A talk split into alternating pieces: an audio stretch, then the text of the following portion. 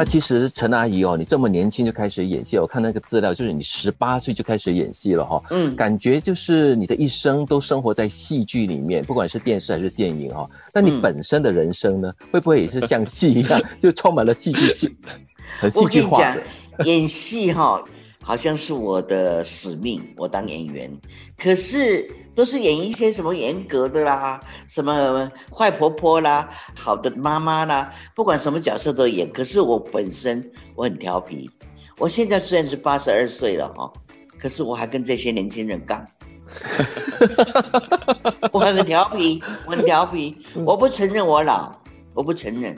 我们的小学同学会大家都八十几岁了，但是只要说一个字，同学会的时候只要说一个字说。啊，我老了，拜托一百块自己捐下来，哦，罚款呐，罚款。但提到老这个就罚款了，这不能讲老，所以我的心里头没有老。嗯，接下来想问这个陈淑芳阿姨这个问题啊，但是我觉得应该你已经很早很早就跨越了这样的一个心理的一个障碍，那就是我们看你演了六十三年的戏了，嗯，第一次入围金马奖。在这六十多年的演艺生涯中，有没有失望过、气馁过？就是因为没有得奖，还是其实你一点都不在乎，完全就是为为了爱演戏？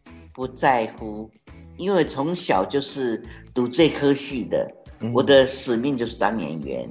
我当演员呢，我觉得很开心，我什么角色都可以演，我也可以演总统的妈妈，我也可以演一个乞丐婆啊。嗯，我什么角色都可以演，我很好。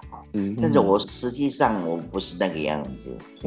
但是我们看过好多的这些演艺人员站在前线的哈，唱歌的也好，表演的也好，舞蹈也好啊。那除了自我满足之外，很多时候也需要观众的掌声、鼓励、评委的肯定。那对你来说，你是怎么被人肯定，或者是如何肯定自己？是什么动力呢？推动着你呢，继续的往前走，继续的演戏？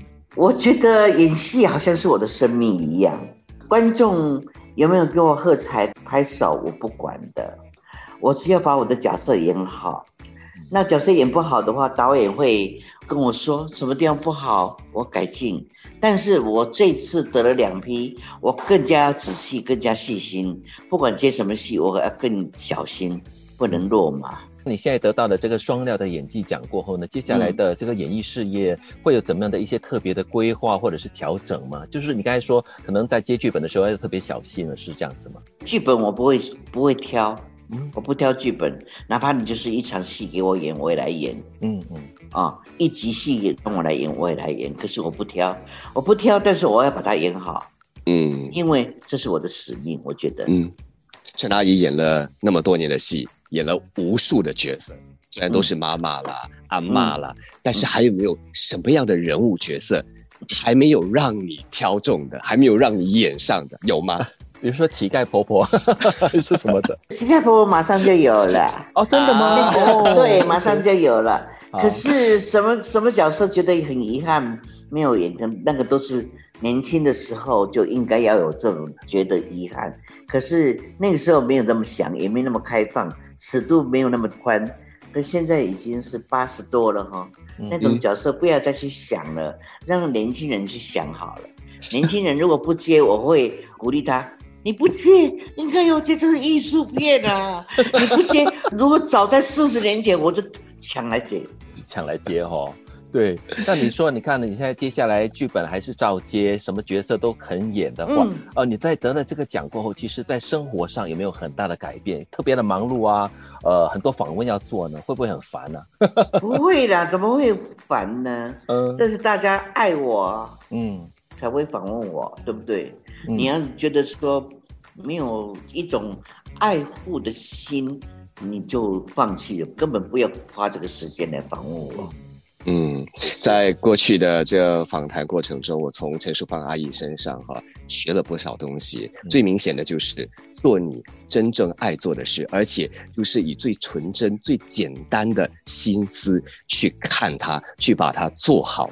而且最重要的就是呢，有机会一来的话，就要抓紧它，不要浪费，而且要持之永恒。像你这样子，一演就演了六十多年六十多年，哇，真的是。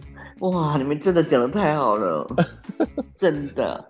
真的是为你感到高兴，然后觉得凭这个热忱和，对演戏的热忱，不管是做任何事情的热忱，一直的生活下去，就会得到真正的快乐。谢谢，谢谢今天陈淑芳上我们的新闻主新闻主角，再次谢谢阿姨，那谢谢谢谢给。